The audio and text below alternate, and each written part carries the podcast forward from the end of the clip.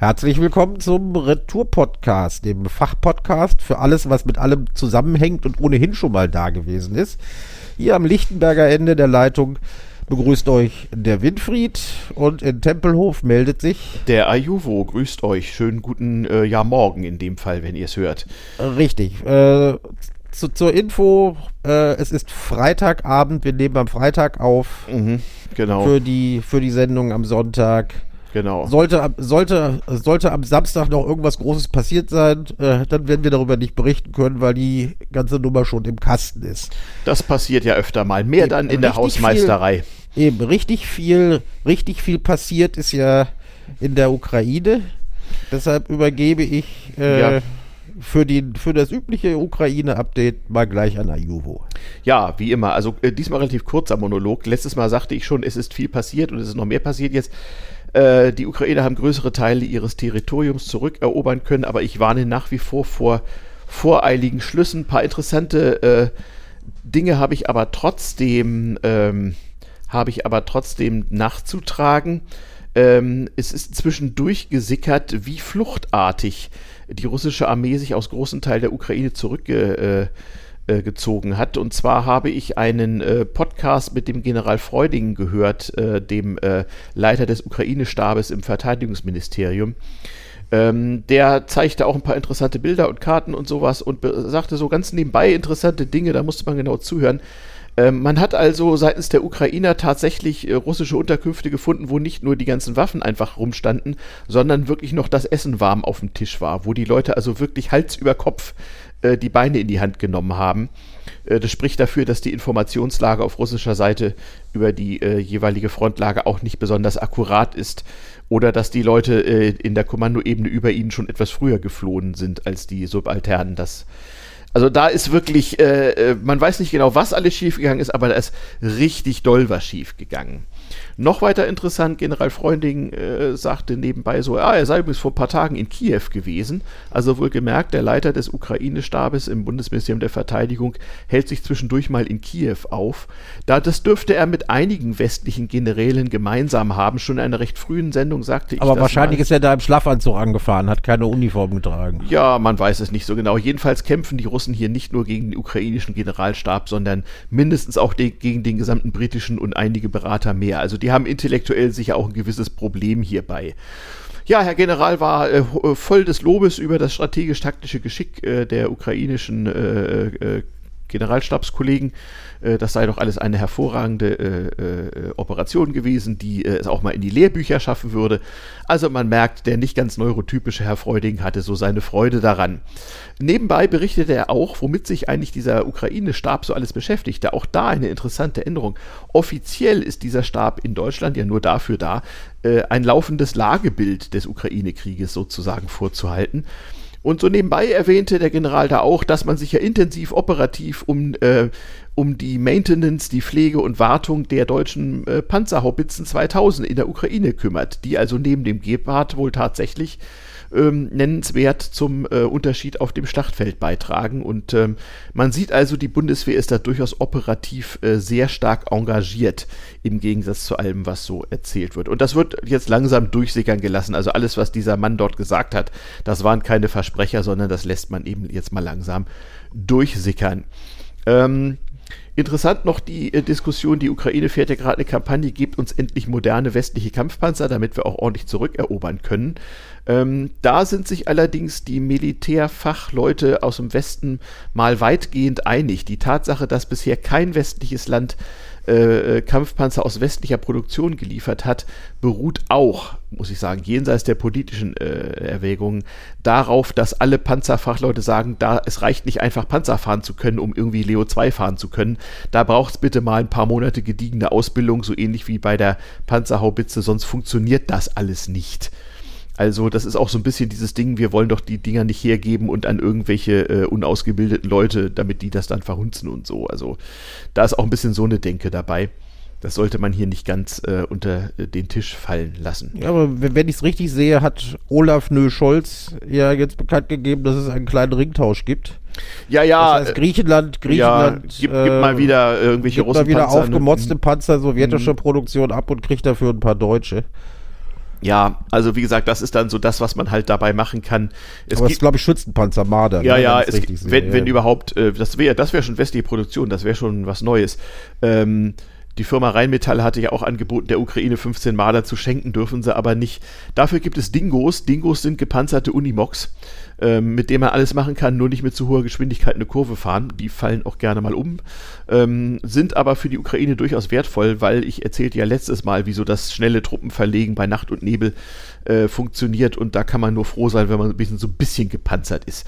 Und für einen Dingo braucht man also tatsächlich schon eine Panzerabwehrwaffe. Also das, das lässt sich nicht so mit handelsüblicher Munition bekämpfen, das Ding, sondern wenn man das äh, äh, ja, aus dem Verkehr ziehen will, dann braucht man schon ein bisschen Wumms. Nun ja, wollen wir mal sehen, was passiert. Die Russen jedenfalls sind allgemein nicht amused. Äh, du hattest nochmal darauf hingewiesen. Sie haben sich ganz offiziell da, äh, darüber beschwert äh, und beklagt, dass sie ja nicht bei der Beerdigung der Queen dabei sein dürften. Ja, das fanden sie, das fanden sie nicht gut. Ja, ja, man fühlt sich zurückgesetzt. Man, man, dass die Briten, man ist indigniert. Nicht, dass die Briten nicht eingeladen, sie, sie nicht eingeladen haben, ist, ist nur wenig verwunderlich. Ja, die Briten äh, äh, benehmen sich ja nun ganz offenfeindlich, weil sie nun auch sagen, all die Aktionen, mit denen Putin die, die äh, äh, Briten in den vergangenen Jahren hat äh, vorfü äh, vorführen lassen, äh, so die, der Skripal-Mord und anderes mehr, das wird ihm jetzt halt heimgezahlt. Da will das Empire auch demonstrieren, dass man mit ihm nicht alles machen kann. Ne? Also die Briten sind da wirklich äh, sehr weit vorne dabei, es den Russen so richtig zu besorgen. Naja, gucken wir mal, was da passiert. Ja, so viel dazu von mir aus, wenn du nicht noch irgendwas hast. Ich weiß jetzt gar nicht. Nein, nein, nein. Mhm. Da, da wir du gerade beim bösen Onkel Wladimir sind, mhm. äh, im Zuge, im Zuge äh, der Drohung, ich drehe euch das Gas ab, mhm. äh, die ja wohl gerade wahrgemacht wird, mhm. ähm, wird, würde ja intensiv und breit darüber diskutiert, ob man äh, die drei deutschen Atomkraftwerke, die noch am Netz sind, die überwiegende ja. Mehrheit wurde ja schon 21 äh, ja. äh, abgeschaltet, ja. ob, äh, ob man die nicht noch im sogenannten Streckbetrieb oder wie immer man es nennt, weiter betreiben könne. Nach allem, was man, nach allem, was man aus den äh, Umfragen sieht, ist eine deutliche Mehrheit der Deutschen dafür. Mhm. Nur die grüne Basis äh, sieht das wohl, sieht das wohl ein bisschen anders. Ja, ja. Äh, warum das so ist, dazu werden wir ja noch kommen. Mhm. Und deshalb hat sich äh, Habecks Robert ja diese Idee mit der Notreserve ausgedacht, dass man ja. die also äh, die Dinger zwar stilllegt, aber Im Standby-Betrieb äh, im Standby-Betrieb hat, sodass man sie wieder hochfahren könne. Die äh, Be Betreiber sehen das ein bisschen kritisch. Ja. Aber äh, da sieht man, da sieht man, äh, da sieht man noch, ähm, wie weit äh, die Ablehnung der Kernkraft in der grünen DNA ja. in der grünen DNA äh, gespeichert ja, ist. Ja, da haben also Herr Habeck und äh, Frau Lang und so weiter, die haben da wirklich Angst vor ihrer eigenen Basis und wollen alles nur keinen Ärger. Ähm, das muss ja, man auch haben, ein Stück weit verstehen. Wir, wir werden es euch erklären. Nicht? Ja, wir, wir haben Wahlen in Niedersachsen. Niedersachsen. Na, äh, ich würde sagen, Mitte Oktober. Danach könnte sich das übrigens ändern. Aber bis Richtig, dahin also, will man das um Himmels Willen nicht das, aufs Tapet bringen. Eben, genau. Also da würde, also, äh, da würde die grüne Basis wahrscheinlich Amok laufen. Ja, zumindest befürchtet man das. Man zumindest befürchtet man das in der Partei. Ähm, mhm. ähm, bevölkerungsweit sieht man die Nummer ganz anders. Und du hast mhm. recht, ich gehe davon aus, dass sobald die Landtagswahl in Niedersachsen vorbei ist, vielleicht mhm. plötzlich noch Erkenntnisse auftauchen, mhm. Die es nahelegen, diese Dinger tatsächlich dann auch Strom produzieren zu lassen. Mhm. Bei der Gelegenheit Niedersachsen, also freut euch in den nächsten Folgen noch vor der Wahl auf die landespolitische Beschimpfung, diesmal Niedersachsen. Eben, also wir wissen nicht, wen wir da beschimpfen sollen, weil ja Niedersachsen. Oh, da gibt es eine breite Palette von äh, Hühnerzüchtern außerdem, und Schwein, eben genau, Schweinebaronen. Weil da doch eigentlich mehr Schweine und Hühner als, ja, äh, als Menschen leben. Äh, äh VW korrupt nix Paralleluniversen. Richtig, aber das ist das. Äh, das ist nicht das Don't nicht get unser heutiges, started. Das, eben, das ist nicht unser heutiges äh, unser heutiges Thema. Wir ja. hatten es aufgehängt äh, gerade eben an der Diskussion über die drei letzten äh, Atommeiler ja. und äh, dann haben wir beiden alten weißen Männer mhm. uns dann plötzlich wieder erinnert, wie das in unserer Jugend die Atomdiskussion ja, geführt worden ist noch, und ja. und äh, wie es denn äh, wie sich die ganze Nummer entwickelt hat. Mhm. Und äh, wie war das damals bei dir an der Schule? Ja, also. In den frühen 80ern. Ja, naja, wie im Grunde überall in Westdeutschland. Also natürlich äh, äh, hat sich so in der frühpubertären Politisierungsphase ähm, die äh, ganze Diskussion nicht nur am Atomtod und der atomwaffenfreien Nacht, die man sich äh, äh, abends wünschte. Gut, das kam ja dann aber auch wirklich erst Mitte der 80er. Nö, Anfang der 80er. 83 At war Nachrüstung und 82 ja, war die Debatte. Die Atomnummer begann aber schon vorher zu glühen. Die begann vorher, also das war schon so. Ähm, so nicht, die Atomkraftgegner waren halt die, die auch sonst gegen alles waren irgendwie. Es gab ja diesen berühmten Aufkleber Atomkraft, nein danke, die Älteren kennen ihn noch, so gelb mit so einer roten Sonne drauf. Der war, der war Pflicht auf jeder Ente. Ja, ja, genau sowas und auch auf sonstigen studentischen Fahrzeugen und natürlich auch auf den äh, äh, äh ja, Rucksäcken, Ranzen und überhaupt der Schüler. Es gab aber auch durchaus schon aus äh, frühpubertärem äh, Trotz natürlich auch das Gegenteil, also Atomkraft, ja bitte, oder äh, auch so persiflierende Aufkleber wie ich bin Atomkraft gegen ich bin überwintern bei, bei Dunkelheit mit kaltem Hintern. Ja, den kann ich mich auch noch erinnern, aber auch ich bin gegen alles, nicht war auch ein berühmter Aufkleber. Also es wurde die Leute auch schon vorgeworfen, ja, ja, ihr seid so sowieso gegen alles und äh, ich weiß noch irgendwie, dann ging es auch so um die, um die Frage, sind die links- oder rechtsradikal oder was auch immer, dann hieß es, ja, die Atomkraftbefürworter sind ja alles Rechtsradikale, dann sagte der damalige CDU-Generalsekretär Heiner Geißler, für euch ist doch jeder Rechtsradikal, der morgens pünktlich zur Arbeit geht, also es war allgemein recht lustig damals und auch noch ein bisschen bewegt. Ähm, naja, wollen, wollen wir mal so sagen, also die, die ganze es überlagern sich mehrere Dinge. Also die ganze, das ganze Atomkraftthema war eigentlich bis Mitte der 70er Jahre medial und politisch eher positiv besetzt. Eben, man erinnere sich noch so an meinen Freund das Atom, das so ab den ja, 50ern, in USA, 50ern ja. in den USA kam. Ja, ja, ja. Genau. Ähm, das ging eine ganze Weile, allerdings äh, hat, spielte hier auch der Kalte Krieg eine sehr große Rolle. Also in den Propagandaschlachten des Kalten Krieges war es ganz wichtig, seitens des Ostens im Westen also äh, die, äh, das Narrativ, würde man heute sagen, vom bösen Atom zu äh, äh, etablieren, weil Atomkrieg und Atomkraft, das war ja alles dasselbe und sollte möglichst vermischt werden. Die Sprachregelung war auch sehr ordentlich, also bei den westdeutschen Atomkraftbefürwortern sprach man von Kernkraft, bei den Gegnern von Atomkraft und im gesamten Osten, also in der DDR, hieß es natürlich auch nur Kernkraftwerk, nicht etwa Atomkraftwerk, denn Atom war böse, aber nur im Westen. Im Osten war es natürlich gut. Nicht? Demgemäß hieß, hieß das äh, Kernkraftwerk in Greifswald, dann weiß ich auch noch, hatte den schönen langen Namen, wie war das jetzt? Ich, mal gucken, ob ich es hinkriege. VEB, DSF, KKW, Bruno Leuschner, Lumin, Greifswald also volkseigener Betrieb deutsch-sowjetische Forschungseinrichtung Kernkraftwerk Bruno Leuschner. Oh Gott, ähm, ich will nicht wissen, welchen Titel da der Kaderleiter vom Betriebskindergarten hatte. Das ja, aber etwas gleich. Also Bruno Leuschner war ein verdienter, ein verdienter Kommunist und äh, der war Vorsitzender der staatlichen zentralen Plankommission gewesen nicht der Plan. Der Plan war Ziffern und so. Ja, ähm, also alles ein äh, äh, hervorragender sozialistischer Musterbetrieb. Äh, 8000 äh, Russen und 8000 Deutsche haben dort also fleißig äh, Kernkraft gearbeitet. Es gab noch ein weiteres DDR-Kernkraftwerk in Rheinsberg, das war aber sehr viel kleiner. Und das Ding war durchaus am Netz und, und produzierte und so und wurde dann nach der Wende irgendwann abgeschaltet und später abgebaut, naja und so weiter und so fort. Wahrscheinlich auch, weil das ein Reaktor, weil das Reaktoren sowjetischer Bauart waren, die ja. nicht unbedingt die allersichersten. Ja, aber, aber nicht der, aber nicht der Methode, nicht der Methode Tschernobyl. Das war schon, also man hat der DDR dann so den ganz großen Schrott dann nicht zugemutet. Ähm, ja, ja, ich, ein Freund von mir äh, äh, arbeitete dort und äh, äh erlernte den Beruf eines Facharbeiters für Kerntechnik, ja. Das ist auch was Feines. Aber ich glaube, wir sollten noch mal ein bisschen zurückspringen, mhm. weil. Ähm, ja, äh, Atom und Kern, damit ging es schon Atom, mal los. Atom und Kern, damit ging es schon mal los. Und äh, jetzt sind wir wieder beim, äh, äh, bei alles mhm. schon mal da gewesen. Ja. Wie viele Protestbewegungen. Ja. Äh, die dann irgendwann in, in der Bundesrepublik oder äh, in der Europäischen Gemeinschaft aktiv waren. Mhm äh, ist auch diese Anti-Kernkraftbewegung mhm. äh, oder Anti-Atom-Bewegung, ja, Atom war ja böse, haben wir uns mhm. darauf geeinigt, mhm. äh, aus den USA mit rüber geschwappt. Das weiß heute auch keiner mehr. Erzähl das mal. Weiß heut, das weiß heute Muss auch keiner wissen. mehr. Mhm. Aber äh, es war tatsächlich, es war tatsächlich so, auch in den USA gab es ja, gab es ja sowas wie eine Friedensbewegung.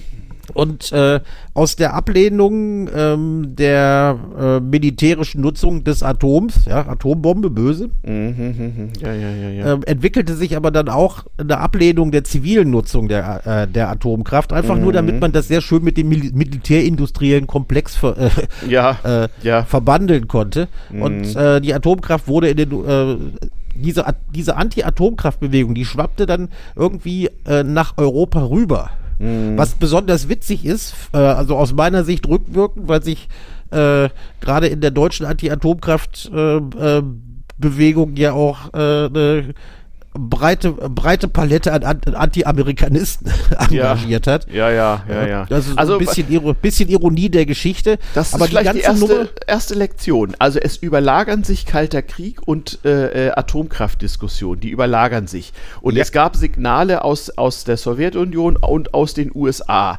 Und die überlagern sich auch. Es ist also nicht ganz einfach auseinanderzudröseln. Vielleicht noch wichtig zu wissen, 1976, glaube ich, war das, hatten die USA ihren ersten großen öffentlich gewordenen äh, Atomunfall im äh, Kernkraftwerk. Mile Island, Three genau. Mile Island, genau. Da ist zwar in Anführungsstrichen nichts passiert, also im Sinne von keine großen Menge Radioaktivität nach, in die Umwelt gelangt, aber das Ding war danach erstmal Schrott. Ja, also da gab es einen, wie sagt man so schön, einen Störfall. Mhm. Ja, Störfall. Kein GAU, aber kein Störfall. Ja, genau. früher, genau. früher hätte man, früher hätte man bei der Chemieindustrie so äh, gesagt, das war eine harmlose Verpuffung. Ja, ja, ja. euphemistisch. Naja, das war ja bis dahin auch das aber Ding. Three die- Mile Island war schon, äh, Ja. war schon kein Kindergeburtstag. Nein, nein, So- also die Amerikaner, die Briten und erst recht die Sowjets hatten davor einige äh, recht bedauerliche äh, äh, nukleare Unfälle, die auch zu größeren Mengen von Freisetzung von Radioaktivität äh, führten. Die wurden allerdings vertuscht und das war alles nicht so schlimm und verdünnt sich, verdunstet. Die Hauptprinzipien des deutschen Umweltschutzes. Verdünnt sich, verdunstet und ist ungefährlich. Eben.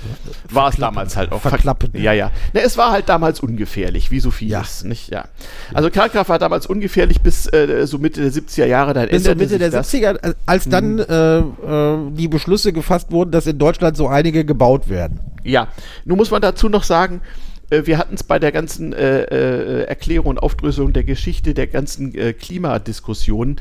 Äh, es war ja wohl, äh, äh, wohl gemerkt schon seit den 70er Jahren äh, nun endgültig jedem bekannt, dass äh, auch wegen der Umweltverschmutzung, äh, nicht bloß mit, mit CO2, Stichwort saurer Regen und so, ähm, dass die Erzeugung äh, von Strom aus äh, fossilen Energiequellen nicht das, äh, der, der letzte Schluss sein könne. Und die, die Technologie, die heute zur Verfügung steht, also in Form von Solarzellen und Windkraftwerken, Gab es nicht. die stand einfach nicht zur Verfügung. Die musste erst noch erfunden werden. Das darf man nicht vergessen. Also vor Mitte der 90er Jahre waren das einfach schon technisch gar keine Alternativen, so dass die Sache mit äh, der, der, der Kernkraft ähm, auch einen Umweltschutzaspekt hatte, der aber äh, sehr bald keine Rolle mehr spielte, weil, und das ist meine nächste These nach der Frage, man kann diese Diskussion nicht ohne den Kalten Krieg erklären. Die zweite These ist, man kann es nicht ohne sonstige gesellschaftliche Konflikte, Staatskritik, Autoritätskritik äh, äh, der Ende der 70er Jahre äh, erklären. Es kristallisieren sich an der Kernkraft- oder Atomkraftfrage eben auch andere gesellschaftliche Protestformen, die dort sozusagen ihr Vehikulum gefunden haben. Eben, die, äh, die, äh, wo dann die Unzufriedenheit mit der Gesamtsituation Ja. äh, kanalisiert wurde Richtig. auf die Ablehnung der Kernkraft. Genau. Und zwar in einem, in einem breiten Spektrum. Also Autoritätskritiker, Staatskritiker, Überwachungsstaatkritiker. Esoteriker, aber auch links, links genau. K-Gruppen, alles. ja, ja, li, you name genau, ja, ja, genau. Also äh, alles, alles von, von äh, vernünftigen Fragenstellern bis zu Bekloppten und Bescheuerten. Man kann das sehr schön nachvollziehen am Gründungsprozess der Grünen Partei ab 79 die nächsten Jahre. Wir hatten das ja auch schon auch besprochen. Mhm. aber auch da, lass uns, bevor wir darauf kommen, würde Ja. ich vorschlagen, wir gehen noch mal, wir gehen noch mal ein Schrittchen zurück. Mhm. Du hast den Kalten Krieg erwähnt, aber man darf auch nicht vergessen, als dann äh, in Deutschland die ersten Atomkraftwerke ge äh, geplant wurden, dann Mhm. für äh, Mitte der 70er Jahre, wo die ersten Genehmigungen Mhm. ausgesprochen waren, man hatte gerade eben eine Energiekrise hinter sich. Genau, das kommt noch Alles hinzu. schon mal da gewesen. Dann, Genau. Da merkte man, man darf nicht vom Erdöl abhängig sein. Gut. Richtig. Damals hatte man Angst, dass man vor Schnurrbarträgern mit Angst zum Nachbarschaftsstreit, also Arabern, Ja, ja, ähm, ja. abhängig sei. Gut, jetzt ist es der böse Onkel Wladimir. Aber und man und man wusste schon Mitte der 70er Jahre, dass man sich auch in Deutschland von der Kohle würde, würde verabschieden müssen, Mhm. zumindest vom eigenen vom eigenen Kohle abbauen nach in, und nach. Man muss das in Westdeutschland, in der DDR durfte das ja nicht sein. Ja, genau, ja, ja. Weil die DDR genau, war ja bekanntlich ja, auf Braunkohle gebaut. Eben, wir sind ja alte weiße Westmänner. Das, genau. Ja, ja, ja, ja. Nicht im Osten war natürlich. Etwa habe ich in das Thema Winnetou nochmal untergejubelt. Westmänner. Aha, aha, ja, ja, ja ähm, Nein, und äh, mhm auch da wuchs, also war man sich bewusst, man, man, man muss irgendeine äh, Form der Energieerzeugung haben, die, die, die, mhm. nichts mit, äh, die nichts mit Öl und Kohle zu tun hat. Mhm. Ja, die Notwendigkeit, die sah man. Mhm. Aber äh, als dann wirklich die ersten An äh, Anlagen geplant waren und es sogar mhm. Teilrichtungsgenehmigung gab, da schwappte dann äh, zunächst mal bei den Anwohnern Mhm. Aus Gründen, die mit dem Atom erstmal gar nicht, äh, gar nicht so viel zu tun hatten, mhm. äh, ging die Protestwelle los. Also das erste Mal, wo auch so ein Reaktor gleich verhindert wurde, mhm. war das Kernkraftwerk Wiel in Baden-Württemberg, genau, direkt ja. am Kaiserstuhl. Mhm. Das, äh, da wurde dann Mitte der 70er eine Teilgenehmigung für den Bau gebracht. Die mhm. wurde zunächst vom äh, Verwaltungsgericht Freiburg. Ja, ja, äh, äh brauchst du alles. Also, äh, eben, halt also, das, kurz, also, das, das, das Ding ging, dann, juristisch ging es durch, aber. Juristisch ging es durch bis zum Bundesver äh, also, das ja. Bundesverwaltungsgericht entschied, das Ding ja. darf gebaut ja, werden. Ja. Und ähm, es gab dann Protest. Aber die Politik hat da schon gemerkt, das Ding drücken wir nicht mehr durch. Und zehn Jahre dann später mhm. hat man das, äh, hat man Wühl offiziell beerdigt. Ja, ja. Äh, das war insoweit interessant. Das war der erste große Anti-Atom-Protest und der war wohlgemerkt nicht nur von den örtlich, üblich Verdächtigen organisiert, sondern wenn man sich die alten äh, Bilder von damals ansieht, dann findet man ausgesprochen bürgerliche Protestler, die also mit den späteren Grünen oder gar irgendwelchen K-Gruppen oder sonstigen Linken gar nichts zu tun hatten. Das Deshalb erwähnte ich eben kurz äh, viele Sachen, äh, mhm. äh, die, die meisten Gründe, mhm. warum die Leute sich erstmal gegen Wühl, Wühl gestellt hatten, mhm. hatten äh, mit der bösen Atomkraft erstmal so gar nicht so unbedingt so Nein, viel zu tun, sondern man hatte Angst, dass, man darf nicht vergessen, es ist eine Weinbauregion dort, ja, ja, das dass man Angst hatte, dass man mhm. Angst hatte, dass durch den großen Kühlturm zu, mhm. zu viel Nebel gäbe ja, und dass das vielleicht für die örtliche äh, für die ja. Temperaturverteilung ja. nicht gut sei und dass dann der schöne ja. Wein nicht mehr so lecker wäre. Man hat dann natürlich auch Sicherheitsbedenken beim Reaktor, äh, bei, also bei, äh, bei der Kuppel um den Reaktor reingebaut, aber das waren nicht die Hauptbeweggründe nee, nee, für die Leute, nee, das abzulehnen. Äh, wie, wie, gesagt, äh, äh, technische Argumente zählten da recht wenig, die waren ja der Öffentlichkeit auch kaum, kaum zugänglich. Auch das ja, darf man nicht Ironie vergessen. ist, dass das technische Argument nachher die Gerichte, die Gerichte zunächst bewogen hatten zu sagen, nein, das mhm. ist, äh, die Gefahr ist zu groß, bis das ja. Bundesverwaltungsgericht entschieden gesagt ja. hat, nein, das hat, das haben ja. Gerichte nicht zu bewerten. Ja, genau, also äh, jenseits der Juristerei, äh, das, das, äh, es gab halt kein Internet, es gab relativ wenig Informationsquellen und die Leute waren noch viel mehr darauf angewiesen, was ihnen halt in den Medien so vorgesetzt wurde. Ähm, und auch die Kritik an diesen Zuständen entzündete sich ein bisschen daran. Eben, und auch in also, den Medien TM mhm. drehte sich mhm. spätestens Mitte der 70er Jahre äh, ja die äh, Berichterstattung oder äh, ja. drehte sich drehte sich die Meinung, dass man dann mhm. ähm, äh, hauptsächlich vor den Gefahren der Atomkraft warnt. Ja, ja, genau. Also man muss das, wie, also auch hier nicht, man, man kann das nicht ohne den Kalten Krieg erklären und nicht ohne gesellschaftliche Grundströmungen und ein damals weit verbreitetes Unbehagen an den gesellschaftlichen und politischen Verhältnissen. ich meine, die 68er nicht, hatten, ja. hatten gerade eben, wie, wie es ihnen empfohlen worden war, den Marsch in die Institutionen angetreten und einige Jahre später waren ja. sie schon mhm. in vielen, zum Beispiel ja, an den Schulen. Ja, ja, genau, genau. Aber wie gesagt, es war, es war noch durchaus eine Diskussion, es gab Pro und Contra und ähm, die wurde, abgesehen von so mancher. Äh, die wurde in Wiel doch ausgesprochen zivil geführt. Ja, ja, eben, genau. Es, es kam aber alsbald zur Eskalation, nicht? Es, es gab eben, dann. Also da, da, fällt mir, da fällt mir dann nur Brockdorf ein. Wackersdorf, Gorleben. Ja, Wackersdorf als Endlager, aber so. Aber wieder Aufarbeitung. ja, ja. Mh. Kernkraftwerk, Kernkraftwerk Brockdorf. Ja, ja, genau.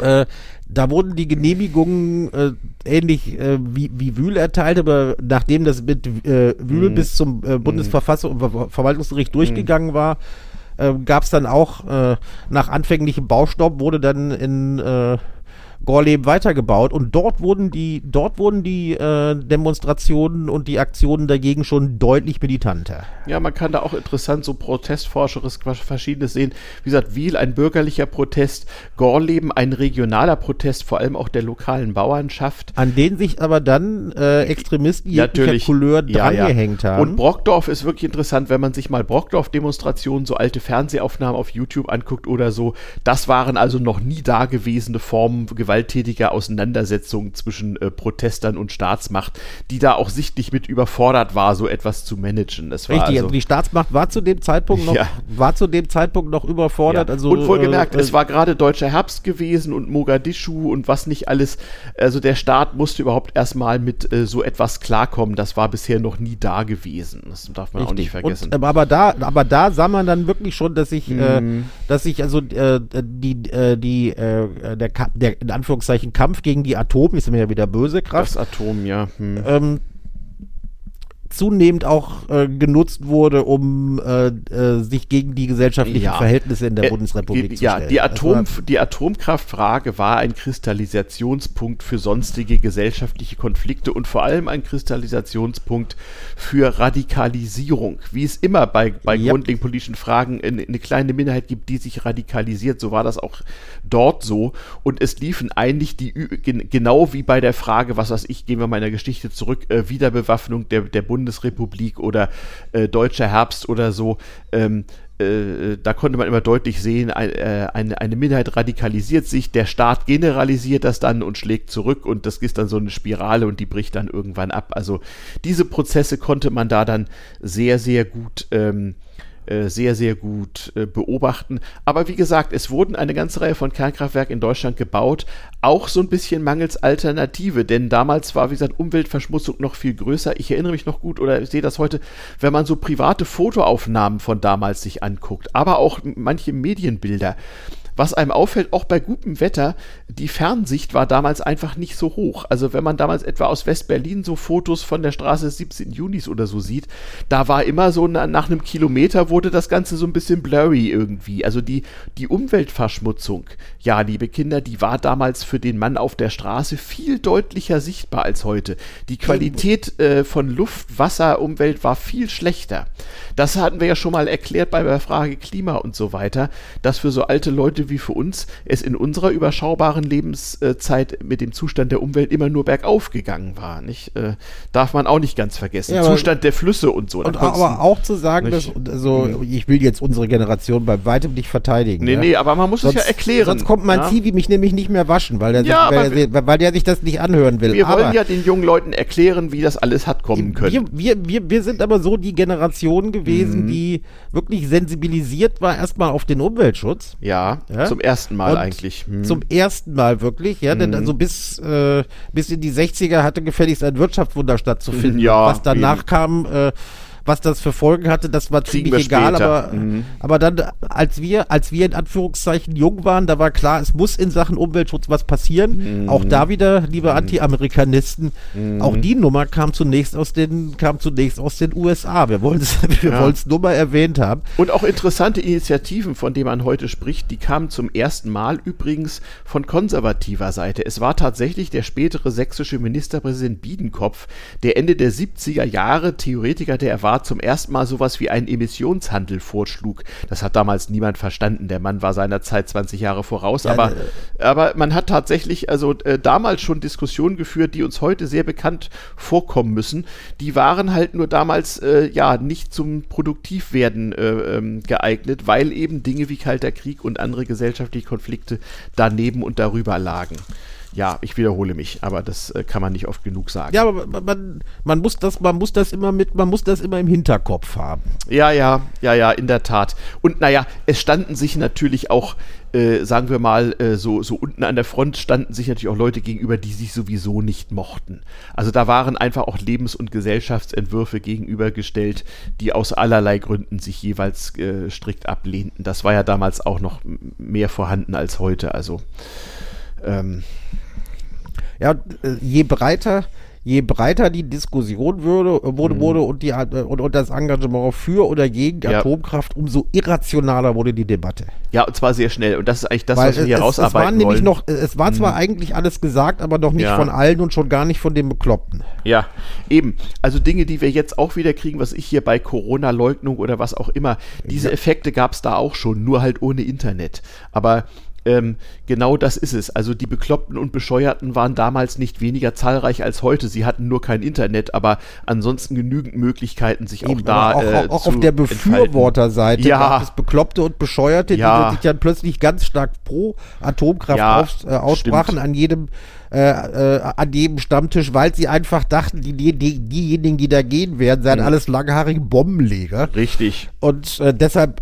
de deshalb müsse man pro Atomkraft sein. Wenn man es versucht hat, auf der wissenschaftlich-technischen Ebene zu argumentieren, hatte man schon bald gar keine Zuhörer Da mehr. fehlten auch auf Intelligenz und der vieler- Information. Hm. Eben viele, weil auch auf Seiten vieler Gegner Ja. äh, die, die Sache dann immer vermengt wurde mit der bösen Atombombe. ja, ja, das, ja, ja. das war alles, das war alles irgendwie eine Soße. Ja, ja. Und man da auch gar nicht mehr differenzieren wollte. Richtig, genau. Genau so war es. Ja, weil man natürlich dann auch wieder bei der Ablehnung der Atomwaffen auf der Seite der Guten stand, Genau, wie man genau. meinte. Ja, ja. Und auch damals, wie gesagt, es, es, es gab, äh, so wie es heute nicht äh, Trollfabriken in St. Petersburg gibt, die das Internet fluten, gab es halt damals auch äh, äh, Medienprojekte, die das äh, was ähnliches probierten. Also die Anti-Atom-Bewegung, genau wie die Friedensbewegung, war in, in wesentlichen Teilen finanziert äh, äh, vom Osten. Ja, also von Nicht direkt, DDR. aber über. Ja, äh, über, über, über äh, Stellvertreterorganisationen. Ähm, es gab so einige finanzielle Dinge, die man dann im Nachhinein immer ganz gut feststellen kann. Nicht, was ich, die Palästinenser konnten sich damals, äh, nee, wie war es genau? Geld von den Nazis abholen. Nee, andersrum, die Nazis bei dem, im PLO-Büro in Bonn, Ja. so rum war das. Oder auch äh, äh, die, die Pro-Atomkraftbewegung war natürlich direkt von der Atomindustrie finanziert klar. und zwar ohne große Umwege, also die übliche Presseabteilung halt. Also auch da Follow the Money war da auch schon ein interessantes äh, und zielführendes Projekt. Eben, aber das ist, das ist so hochgeschwappt, dass Ja. eine, äh, dass eine äh, so vernünftige Diskussion Genau. darüber nicht mehr möglich war. Genau. Ja. Und es äh, ist wie bei Corona. aus- Ab einem eben. gewissen Abstraktionsgrad hört das einfach auf. Und komplett aus war es dann natürlich 1986, Mhm. als äh, in der Ukraine, also in der damaligen Sowjetunion, äh, Tschernobyl hochgegangen ist. Da weiß ich noch, da war, war ich gerade im Grundstudium Physik in Düsseldorf und äh, bereits drei, vier Tage nach dem Unfall, nachdem die Sowjetunion offiziell zugegeben hatte, was passiert war, was ja, es hatte ja ewig gedauert. Äh, vorher war das ja bloß eine harmlose Verpuffung und keiner konnte sich Ja, erklären, genau. wo die vielen Becquerel herkamen. Ja, ja, genau. Mhm. Und äh, die, die Schweden haben, die Schweden haben es, glaube ich, als erste. Ja, äh, die Schweden dachten, an einem ihrer Kernkraftwerke sei ein äh, Unfall passiert und haben das geräumt und stellten dann fest, äh, nee, diese radioaktiven Stoffe sind ja gar nicht von uns. Ja, ja, eben. Mhm. Und ähm, äh, viele, viele meiner damaligen Professoren, vor allen Dingen die aus der Experimentalphysik, Mhm. äh, berichteten dann während der Vorlesung, das war natürlich bei uns auch ein Thema, es gab sogar ein eigenes physikalisches Kolloquium, bei dem Mhm. Große Ehre für, den, für die Experimentalphysiker. Das erste Mal ein Experimentalphysiker äh, Mhm. vor den theoretischen Physikern äh, einen Vortrag halten konnte, um denen zu erklären, wie, wie der Reaktor Tschernobyl funktioniert und was da die Gefahren gewesen sind und wofür Ja. der eigentlich da ist. Und was für eine jämmerliche Fehlkonstruktion das war, ja, ja. Und was für eine Mhm. jämmerliche Fehlkonstruktion das wohl sei.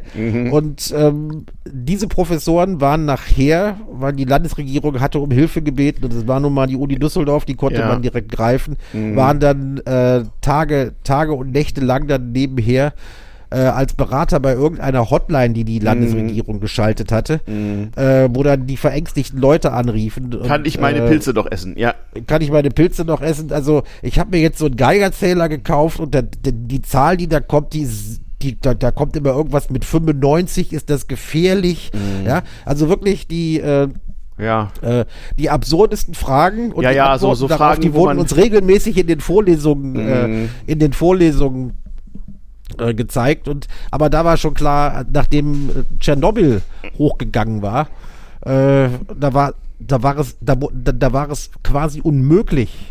Mhm. Ja, rational über dieses Thema zu diskutieren. Die Zeit war vorbei. Ja? Genau, Da warst du entweder dafür oder dagegen und sonst Schnauze. Ich weiß noch, in der, in der, in der, in der, äh, ich war ja damals auch im Grundstudium und zwar in Göttingen, in der Hochschulpolitik gründeten wir damals als Reaktion auf äh, äh, diesen, diesen Breakdown of Communication, ähm, wie war das, die Gesellschaft zur Förderung des rationalen politischen Diskurses angesichts der herrschenden Verwirrung. Akronym war irgendwie und ähm, diese Liste gewann also bei den Hochschulwahlen durchaus einige Sitze im Studentenparlament. Ja, ich weiß noch. So war das damals. Ja, und einige Intellektuelle machten sich über diese äh, ganze Diskussion natürlich, äh, natürlich auch lustig. Mhm. Aber dann sonst der intellektuelle TM, äh, äh, zumindest der Intellektuelle, der es in die äh, westdeutsche Presse schaffte, der war äh, erstmal konsequent dagegen. Ja, ja, es, es wurde ja auch zunehmend absurder alles irgendwie. Ich muss sagen, für mich selber, Tschernobyl hat mich noch nicht davon überzeugt, dass man, dass man da mit der Kernkraft ähm, doch besser mal sein ließe. Das war bei mir erst viel später, das war der Asse-Skandal, aber auf den kommen wir vielleicht noch. Ja, also vielleicht kannst du dazu was sagen, was die Asse ist? Die Asse äh, war ein ähm, ähm, äh, Endlager für Schwach- und Mittelaktive und ein Zwischenlager. Glaube ich, das erste Stoffe. Endlager überhaupt, das in Mhm. Deutschland aufgemacht wurde. Genau, nur in- für Schwach- und Mittelaktiv. Und, und wurde betrieben äh, äh, von, ein- von einer der renommierten deutschen Wissenschaftsgesellschaften. Ich weiß gar nicht, ob es Helmholtz war oder welches davor war. Also es ist später dann vom Bundesumweltamt übernommen, nachdem die versagt hatten. Und das war wirklich ein hartes Ding. Also es gab dort Abwasserkontrollen und da tauchten dann irgendwann in den Nullerjahren plötzlich Isotope auf, die da bei dem, was in diesem Endlager hätte drin sein sollen, nicht hätten sein dürfen. Es war also der wissenschaftliche Beweis erbracht, dass da Schlamperei herrscht. Dass da illegal was entsorgt worden war. Und beim, und beim Nachgucken stellte sich also raus, Sodom und Gomorra, die Herren Wissenschaftler hatten es also episch verkackt mit diesem Lager. Und bis heute übrigens, bis heute muss da also für sehr viel Geld alles ausgebuddelt, neu verpackt, umverpackt und wieder ordentlich gelagert werden. Jetzt unter der Regie der, äh, der Bundesrepublik Deutschland, weil die Herren Wissenschaftler es nicht hingekriegt haben. Und das hat mich damals in den Nullerjahren, als es eben auch schon eine Alternative gab, also als Solar- und Windkraft technisch tatsächlich äh, finanzierbar und technisch möglich erschienen, dazu gebracht zu sagen, okay, das lassen wir jetzt mal besser sein.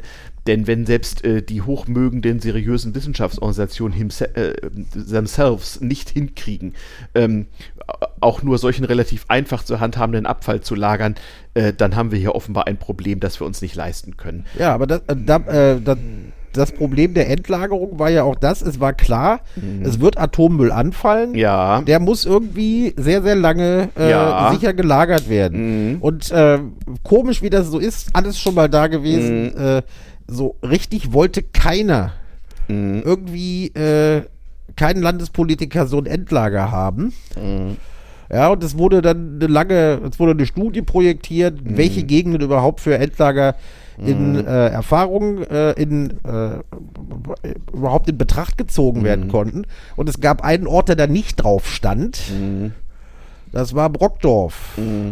Naja, Nee, Gorleben, Gorleben, Entschuldigung, Gorleben. ja, ja. mhm. Wo es aber nachher hin sollte, weil Ja, ein ja. gewisser Ministerpräsident meinte, das sei da gar nicht schlecht, Mhm. Der hat, der so sah, ein paar ja, ja. Arbeitsplätze bringen. Ja, der sah das als strukturpolitische Maßnahme für das sehr, sehr strukturschwache äh, Zonenrandgebiet. Übrigens, by the way, von wegen alles schon mal da gewesen.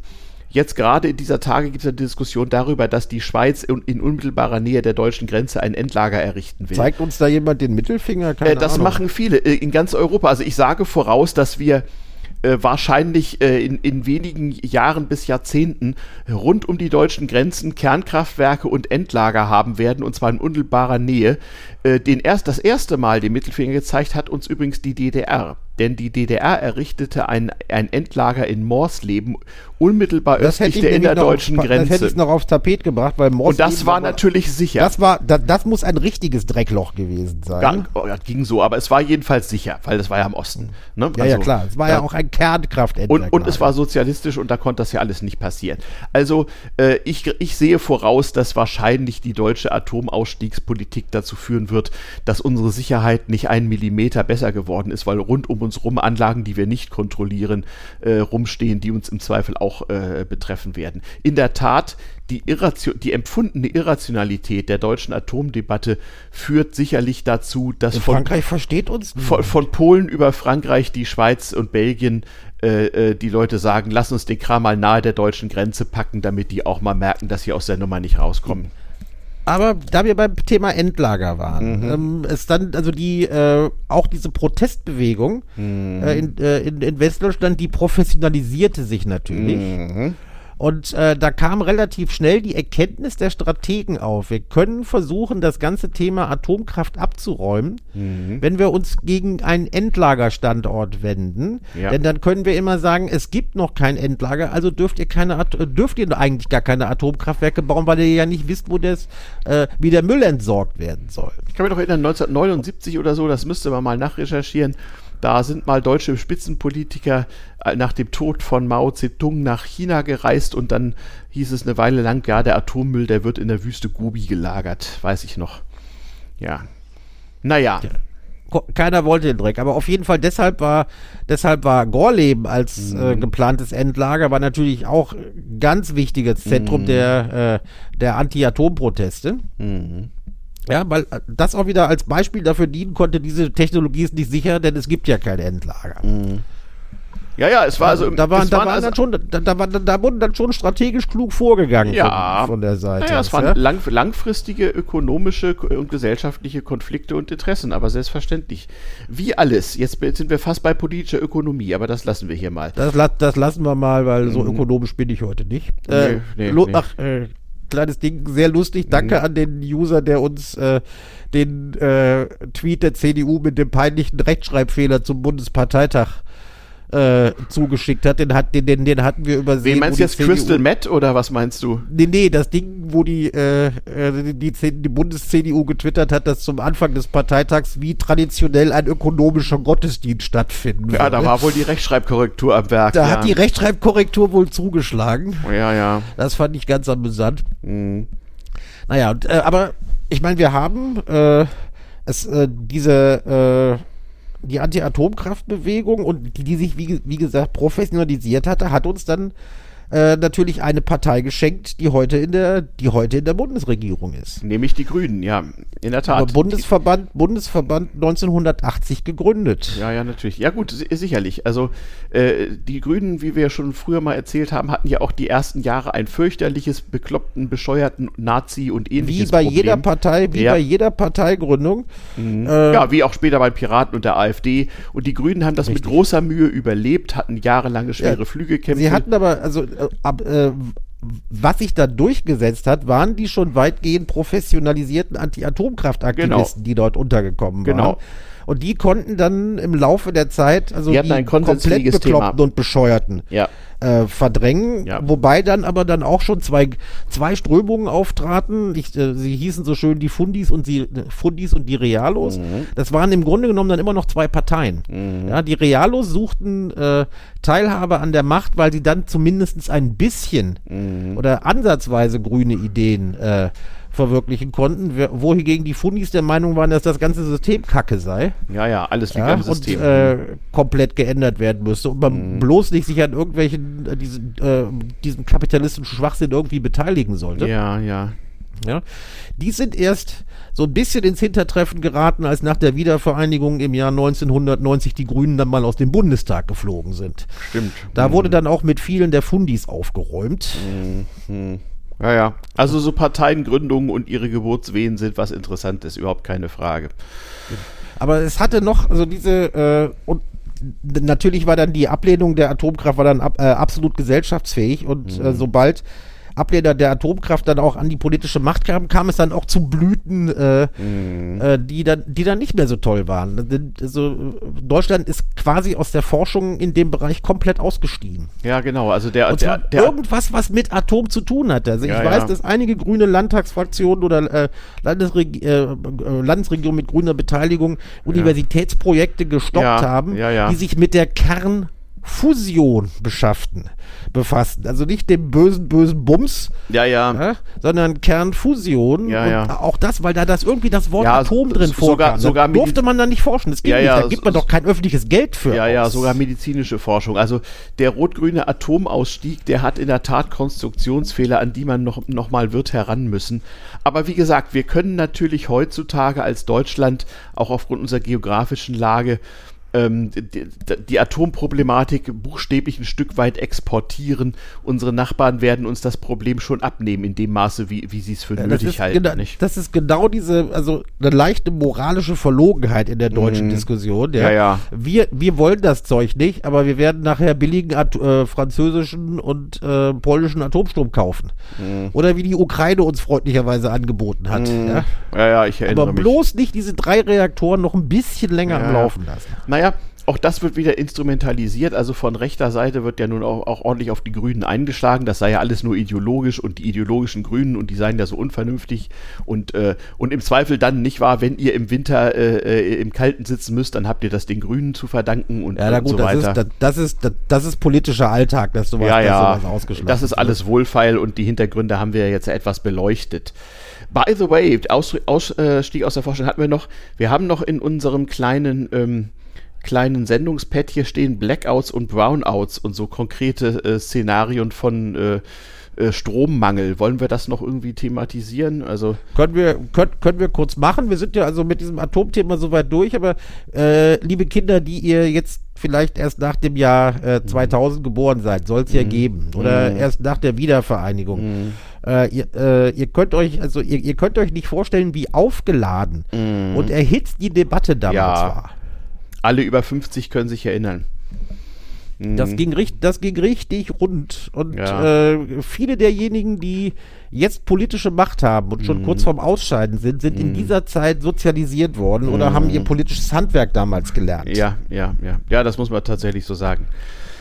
Ja, tatsächlich näher kommen also die Auswirkungen von eventuellen Strommangellagen und was das denn bedeuten würde. Wir kommen gleich noch in ein, äh, auf ein Nachbarland zu sprechen. Es gibt also tatsächlich europäische Länder, wo die Bevölkerung konkret durch äh, äh, Schreiben ihrer äh, Stromversorger darauf vorbereitet wird, dass es äh, gerade zu Spitzenbelastungszeiten am frühen Morgen und am frühen Abend zu kurzzeitigen, äh, soll heißen, ein- bis dreistündigen Stromversorgungsunterbrechungen kommen könnte. Hochgradig interessant, sowas ist nämlich gar nicht so einfach. Wir müssen uns auch nochmal mit der Frage beschäftigen, wie man eigentlich eventuell Leuten privat das Gas abdreht oder wie man das eventuell nicht kann. Auch Strom ist so ein Ding. Es ist gar nicht so leicht, ein Stromnetz wieder anzufahren, was mal down ist. Das ist also eine hochdifizile Geschichte hier. Und also ich sage mal voraus, bevor es tatsächlich so kommt, dass Privathaushalte mal ein paar Stunden keinen Strom haben, muss relativ viel passieren, denn die Auswirkungen sind einigermaßen hässlich und das Wiederanfahren nicht ganz einfach. Ähm, bin ja mal gespannt, was da passiert. Ja gut, aber also, interessant. wir bewegen uns momentan jetzt wieder in der Aufmerksamkeitsökonomie. Ja, ja, aber das auch so das lautstark, Moment. lautstark irgendwas an die Wand gemalt wird. Ja, nicht nur an die Wand malen. Das Bundesamt für Bevölkerungsschutz und Katastrophenhilfe oder wie es heißt, ja. BBK, äh, äh, rät offiziell dazu, man möge sich äh, stromunabhängige Kochmöglichkeiten beschaffen. Dazu das, rät auch der, dazu rät, glaube ich, auch der Deutsche Städte- und Gemeindetag mittlerweile. Mhm, genau. Also die halten es also, tatsächlich für möglich, dass es so viel Scheiße regnen könnte, dass es keinen Also wenn Strom die Scheiße gibt. richtig in den Ventilator fliegt, kann das durchaus mal passieren. Mhm. So, ähm, also wie gesagt, Blackouts oder Rolling Blackouts, das ist dann, wenn also systematisch Regionen sozusagen rollierend nacheinander mal keinen Strom haben. Ähm, das, was man vermeiden will, ist der sogenannte Brownout, das heißt ein starkes Sinken von Netzfrequenz und Netzspannung. Brownout, weil dann halt so die Glühbirne, die gute alte, so es sie noch gibt, äh, eben nicht mehr so weiß, sondern eher so bräunlich strahlt. Ähm, wenn sowas passiert, solltet ihr vielleicht mal von, von euch aus daran gehen, dringend überall, wo geht, den Stecker zu, zu ziehen, weil dann nämlich wahrscheinlich äh, bald der Blackout folgt. Oder, oder, die drei, oder die drei Heizlüfter, die ihr euch gekauft habt, mhm. damit es schön warm wird, die vielleicht dann doch mal wieder aus der Steckdose zu Da ziehen. bin ich auch mal gespannt, wie man das verhindern will, dass Leute diese Dinger anmachen und dadurch das Stromnetz destabilisieren. Das kann ja, doch lustig also werden. So ganz, ganz so unvernünftig sind die Deutschen ja nicht. Also ich weiß nicht, wie viel Bekloppte und Bescheuerte die, dann äh, man braucht, um durch an, äh, Anschließen von Heizlüftern das Stromnetz. Gar äh, nicht so viele paar hunderttausend reichen da durchaus. Also, also in der Großstadt wie Und Berlin. Dann haben, dann haben wir Potenzial. Ja, wir haben Potenzial. Also in der Großstadt vor Berlin reichen hunderttausend Bekloppte. Äh, dann kann das also schon ein bisschen eng werden hier. Mhm. Wir wollen mal sehen. Also jedenfalls, es ist nicht völlig ausgeschlossen, dass wir diesen Winter mal wieder neue Dinge lernen. Also ähm, die letzte Ironie. Also überprüft eure USVs, ja. Mhm. Also da, also da wollte ich, äh, da, da wollte ich vorhin noch darauf hinweisen, da werden sich dann viele noch dran erinnern können. Mhm. Ähm, unter der, ich glaube, schwarz-gelben Regierung mhm. wurde ja 2010 äh, eine Verlängerung der, äh, der Laufzeiten von Atomkraftwerken beschlossen, mhm. dass man diese Atomkraftwerke wohl doch länger nutzen konnte, nachdem ja, ja Rot, äh, Rot-Grün sich damals äh, schon den Ausstiegsbeschluss gefasst ja. hatte. Und dann ging in äh, 2011 Fukushima hoch. Genau. Das heißt, die Nummer, die sie gerade beschlossen hatten, musste schnell ganz schnell wieder abgeräumt werden. werden. Ja. Mhm. War zunächst mal eine Äh, gute und, und zwar Nachricht nicht, für die weil man deutsche die Braunkohle. Notwendigkeit sah, sondern weil, weil das Thema abgeräumt werden musste. Richtig. Es war der Regierung, also der äh, äh, schwarz, schwarz-gelben Regierung war klar, wenn wir das Thema nicht beerdigen, dann haben wir bald überall Wahlergebnisse wie in Baden-Württemberg. Ja, und man wollte natürlich auch CDU-seitig sich äh, schwarz-grüne Optionen eröffnen, nicht? Also es hat auch eine das, konkrete das kommt, Macht. das, äh, das kommt hinzu. Politik. Mhm. Ja, Ja, ist dann auch wieder eine Machtfrage, dass man äh, solche Mhm. Entscheidungen getroffen hat Genau, und nicht, genau. und nicht unbedingt dann äh, problemorientiert. ja, so, wir sind schon, wir sind schon fast drüber, aber wir sollten noch mal über Schweden reden, zumindest mal kurz. Ja, also das habe ich nicht so genau verfolgt. Ich habe nur äh, gesehen, dass also eine äh, eher rechte Partei, ich weiß nicht, ob es eine AfD, ob man sie als AfD-Pendant Oh, es ist wie alles ein bezeichnen kann, jetzt wo so stärkste Partei geworden ist in, in, in Schweden. Nee, zweitstärkste. Und zwar im Zuge eines ziemlichen Krimis oder zweitstärkste im Mhm. Zu- Zuge eines ziemlichen Wahlkrimis. Ne? Ja, ja, ja. Also das politische System in Schweden ist von dem hiesigen durchaus in einigen wichtigen Punkten sehr stark abweichend. Ähm, Schweden ist meine äh, langjährige Zweitheimat. Insoweit kenne ich mich da aus eigener Erfahrung ein bisschen mit aus. Ich kann nur davor warnen, immer zu erzählen, ja, in Schweden machen die das so und so. Das ist alles nicht so ganz einfach übertragbar, weder in der Wirtschaft noch in der Politik. Also, in Schweden finden traditionell Wahlen, und zwar sowohl auf Reichsebene wie auch regional und kommunal, immer an einem Tag statt, und zwar alle vier Jahre, und das ist immer der zweite Sonntag im September. Ähm, und wenn es zwischendurch zu einer Neuwahl kommt, dann gilt die immer nur für den Rest dieser Wahlperiode. Das heißt also, wenn mal ein Reichstag sich sozusagen auflösen sollte, wird ein neuer gewählt, aber Mhm. nur, nur für die restlichen zwei Jahre. Das ist deren Art von politischer Kontinuität. Sie haben auch nicht dieses Landtagswahlproblem, dass ständig irgendwo Wahlen sind und Rücksichten genommen werden müssen, sondern alle vier Jahre ist Wahl. Und wie der Wikinger das so macht, da wird einmal abgestimmt und dann wird vier Jahre gemacht, was der, was der Chef so sagt. Ähm, die Regierungsbildung ist durchaus interessant. Äh, Es ist also ein politisches System, was nicht auf Parlamentsmehrheiten setzt, sondern auf äh, stabile Regierungsverhältnisse. Man kann sich also äh, mit einer Stimmenanzahl, die weit unter der Mehrheit liegt, zum schwedischen Ministerpräsidenten wählen lassen vom Reichstag. Entscheidend ist nur, dass man nicht die absolute Mehrheit der Stimmberechtigten gegen sich hat und ansonsten die meisten Stimmen. Also Minderheitsregierungen sind gar nicht so selten. Ähm, lange Jahre war es so, dass es relativ gut sortierte Blöcke zwischen linken und rechten Parteien gab, ähm, die sich Schlagabtausche lieferten, bis irgendwann äh, vor, vor, vor nunmehr acht Jahren eine der bürgerlichen Parteien zum linken Block überlief. Das ist so, die sogenannte Zentrumspartei, frühere Bauernpartei. Ähm, und damit also äh, die Mehrheitsverhältnisse sich ein bisschen geändert haben.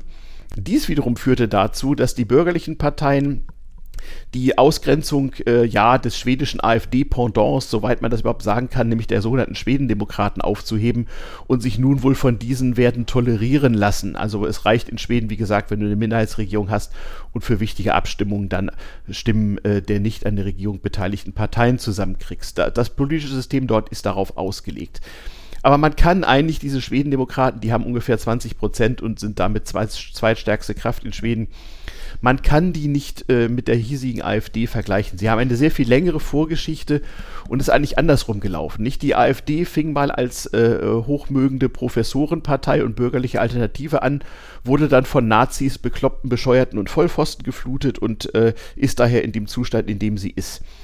Äh, das war bei den Schwedendemokraten auch so. Die War das haben. umgekehrt? Haben da die Vollpfosten angefangen und dann haben die Professoren übernommen? Nee, äh, aber da haben in einem sehr, sehr mühsamen Prozess, wie gesagt, über annähernd 30 Jahre, da sind die Vernünftigen nicht geflohen, sondern sie haben in mehreren Wellen die bekloppten Bescheuerten, vor allem aber die Nazis rausgeschmissen. Es wurden also in zwei Wellen, bildeten sich zwei kleine Pa- Nazi-Parteien, eine, weiß ich noch, die hieß WAM, Viet Aris Mutstond, Weißer Arischer Widerstand.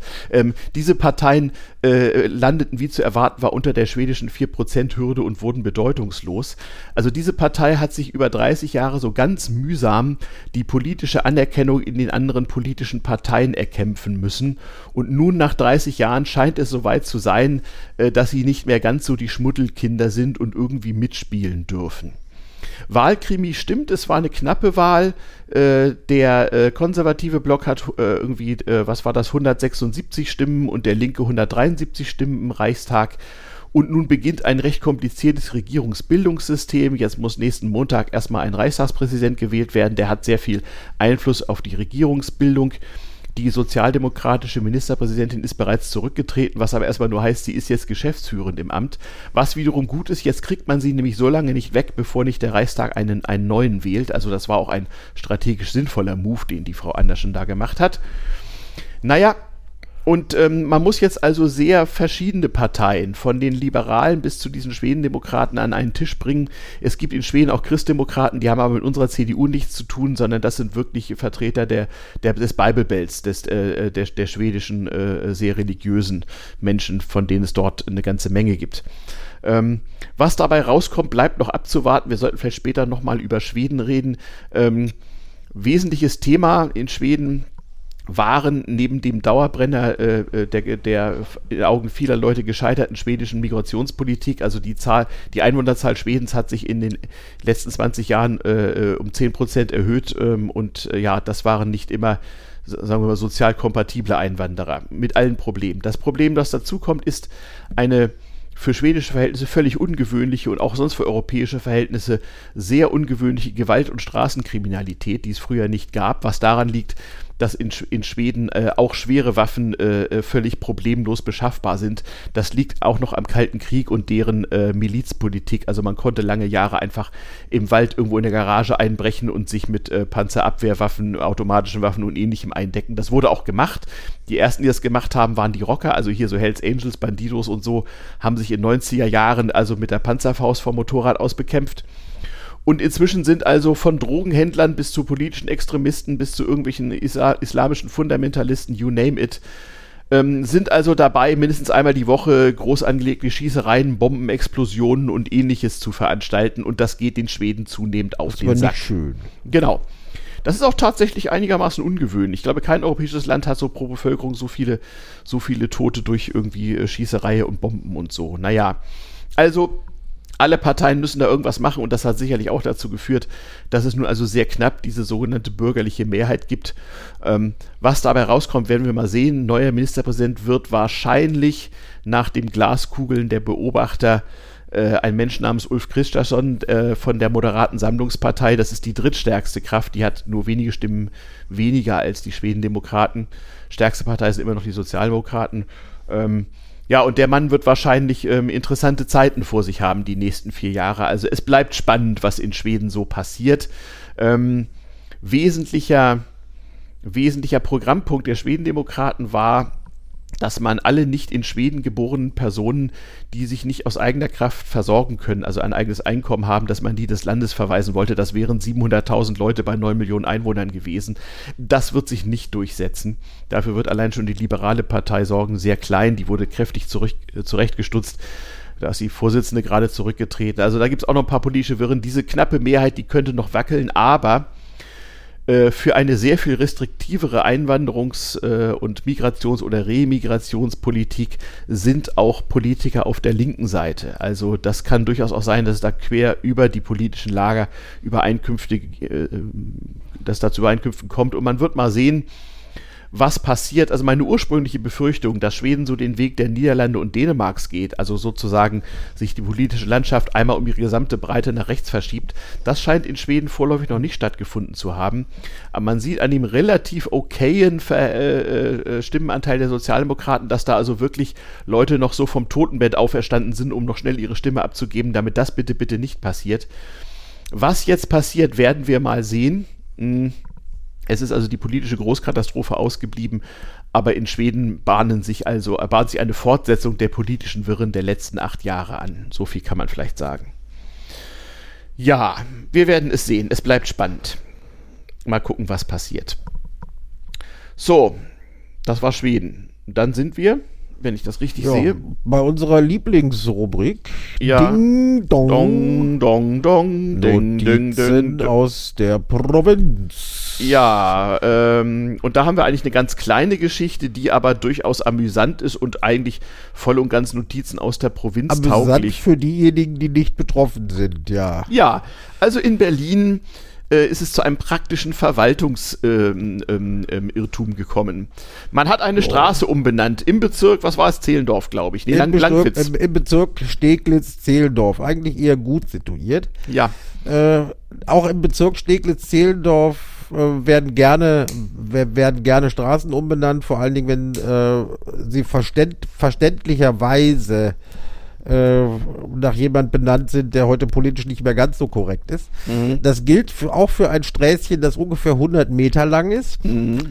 Äh, die Merkersstraße, Der Merkerweg. Be- Mhm. der Merkerweg, genau, benannt nach Georg Ludwig Rudolf Merkers. Mhm. Der war äh, Ko Kolon deutscher Kolonialoffizier und äh, nicht ganz unverantwortlich Ja. für äh, Tötung von Einheimischen. Ja, also, also, also bis dahin eigentlich alles äh, erstmal. Bis dahin verständlich. Also man hat äh, einfach eine, eine, eine Straße umbenannt, auch einigermaßen im Konsens in der, Betri in, in der Bezirksverordnetenversammlung. Im, also Ze- Steglitz-Zehlendorf ist schwarz-grün regiert. Mhm, genau, genau. Äh, muss man dazu sagen. Und auch die, äh, das, was man sich dann äh, äh, überlegt hat, erstens mal, der, äh, erstens mal war es ein Mann und in Berlin muss traditionell dann erstmal jede Straße nach einer Frau benannt werden. Ja, ja, es, es, man hat auch eine gefunden, nämlich Wenn Mar- sie nicht Marie- gerade Rio Reiser heißt. Genau, nämlich Und, Maria äh, Rimkus, eine, eine Dame, die im, im NS Menschen jüdischer Herkunft zur Flucht verhalf. Also alles also okay soweit. Alles, alles sehr ehrenwert. Und äh, das hat, also die BVV, die Bezirksverordnetenversammlung, hat das 2021 beschlossen. Genau, Und die, im, die alten Straßenschilder wurden auch abmontiert, die Im, neuen Im April angebracht. dieses Jahres wurden die Mhm. alten Straßenschilder abmontiert, die neuen dran gemacht. Mhm.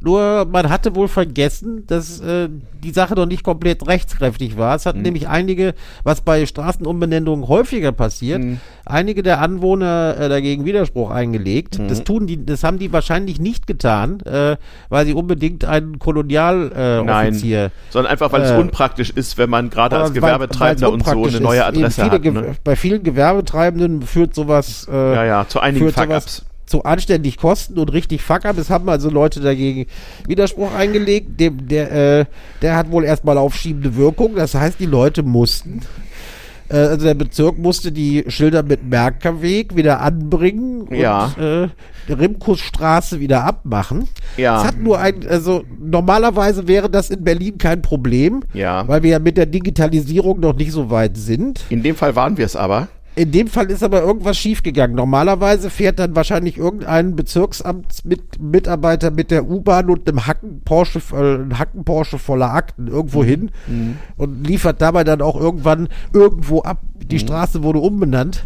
Aber irgendjemand hat äh, äh, die, äh, die Änderung des Namens im elektronischen äh, Straßenverzeichnis elektronischen veranlasst. Wohl etwas voreilig. etwas voreilig, denn jetzt haben oh, seit einigen Monaten äh, haben äh, 200 Leute, die dort wohnen, ein kleines Problem. Ja, das Problem ist, sie wohnen an einer Straße, die es in den offiziellen digitalen Straßenverzeichnissen nicht mehr gibt. Sie können nicht mehr gefunden werden, man kann zu ihnen nicht mehr navigieren und alle möglichen digitalen Prozesse äh, weisen diese Adressen als ungültig aus. Also, wer einen neuen Personalausweis will, wer seine Steuererklärung machen will, wer eine Elster-Anmeldung machen will, bekommt oder bei Ja. Amazon was bestellen will, bekommt Ärger. Diese Straße also gibt's äh, nicht. Kein, kein Ärger, also wenn äh, äh, jemand was an die neue Adresse schickt, Mhm. ja, dann kommen die Dinger, wie, wie die BZ das so, so schön schreibt, Mhm. zwar in das Lieferfahrzeug, aber der Fahrer findet das nicht, die gehen zurück. Genau. Und äh, Dinger, die noch an die alte und jetzt wieder gültige Adresse adressiert sind, äh, die kommen gar nicht ins Lieferfahrzeug oder zum Mhm. weil der Postboten, Computer das No Ding sagt, genau. gibt's offiziell nicht mehr. Mhm. Das kann bei einigen Sachen ist das ja zunächst mal ganz witzig, aber äh, Ja, wie gesagt. die örtliche Presse, Ja. die örtliche Presse zeigt aber auch, dass zum Beispiel jemand beim Jobcenter Probleme hatte. Wer zum Jobcenter geht, braucht das Geld wirklich. Ja. ja? Und äh, da gar nicht zu klären war, verdammt nochmal, welches Jobcenter in Berlin ist eigentlich zuständig? Die Straße gibt's doch gar nicht. Genau. Also äh, wirklich sehr, sehr lustig. Und das Allerbeste ist halt, was ist Die, die, politische Lösung? Lösung. Ja, die Lösung ist, es gibt keine. Der, der, der zuständige grüne Bezirksstadtrat sagt, ja, das wird äh, mit dem Angriff alles in Ordnung kommen. Ähm, Also, also meine Behörde hat auf keinen Fall äh, die Meldung ans äh, Straßenumbezeichnungsverzeichnis, äh, Umbezeichnung, Umbenennungsverzeichnis, schönes Wort, noch Ja. sehr kurz für Verwaltungsgebrauch, aber immer schon mal sehr nett. Mhm. Wir haben das nicht veranlasst, also können wir auch nichts tun. Genau. Außerdem arbeiten wir ja dran, dass wir die Umbenennung dann nachher doch noch irgendwie durchkriegen. Ja gut, der Gruppendruck auf die sieben Widerspruchsführer dürfte jetzt in der Straße enorm zu, äh, zunehmen, nehme ich an. Vielleicht kriegen die Klassenkeile. Ich weiß ja nicht, ob die Leute wissen, wer es war. Also so, äh, das sickert ja meistens durch. Irgendwie sickert es durch. Vielleicht gibt es da nochmal Klassenkeile. Oder es werden Unschuldige verdächtigt und einfach so an die Wand genagelt. Ist ja auch Eben, egal. Und, äh, und natürlich der, der grüne Bezirksstadtrat, der, der sagt, ach, wir tun einfach mal gar nichts. Das erhöht mhm. nämlich auch den Druck mhm. äh, auf die äh, auf die Widerspruchsführer. Da kann ich sagen, ja, guck mal, also es gibt ja. hier sieben Idioten, die einen alten, die einen alten Kolonialoffizier, der mhm. äh, Einheimische hat umbringen mhm. lassen, äh, haben wollen. Ja, das könnt ihr mal sehen, was ihr davon habt. Ja? Naja, also jetzt gibt es jedenfalls in Berlin eine kleine Straße, wo Leute wohnen, die es nicht gibt. Hm. Und ja, wir harren, wir harren der Dinge. Es ist einfach mal, äh, ja. Ja, der Dinge, die da kommen und vielleicht. Wie vielleicht, heißt es so schön in Hackerkreisen? Softwareproblem. Kann man nichts machen. Softwareproblem kann man nichts machen. Und vielleicht gibt es dann auch mal das erste Pixie-Buch aus dem Bezirk Steglitz-Zehlendorf. Mhm ja, Wie Heino, Atze und Kalle benennen eine Straße um oder so. Mm. Kann ja sein. Damit sein. nicht immer nur der Bezirk Mitte sowas machen muss. Ja, ja, ja. Wir werden es sehen. Also ihr seht mal wieder die Berliner Bezirke, ein Quell steter Freude für Verwaltungskompetenz. Ja. Ähm, womit wir mittlerweile äh, nach immerhin schon wieder über einer Stunde Podcast äh, bei der Hausmeisterei gelandet, bei der Hausmeisterei wären. gelandet wären. Ähm, nächstes Wochenende muss ich meinen Chaospflichten nachkommen. Das führt dazu, dass ich äh, äh, mit der Vorproduktion, äh, wie soll ich sagen, äh, mangels Schrödinger-Generator äh, meine Probleme haben werde. Was heißt für euch, liebe Hörer, es wird natürlich am Sonntag eine äh, Retour-Podcast-Folge geben, aber, aber nicht spät abends. Genau, nicht am Sonntagmorgen, sondern am späten Sonntagabend. Also was, was müsst ihr tun? Ja, bleibt einfach ein bisschen länger im Bett, mhm. verlegt das Frühstück auf die Abendstunden und dann kriegt ihr wie immer zum Frühstück euren Retour-Podcast. Genau. Ja, und damit wünschen doch, wir euch. Doch ist doch ein praktikabler Vorschlag, oder? Genau, äh, genau. Ja, damit können wir euch äh, nur sagen, nicht, äh, ja, das, was wir immer wünschen, nämlich einen schönen, schönen Sonntag. Sonntag.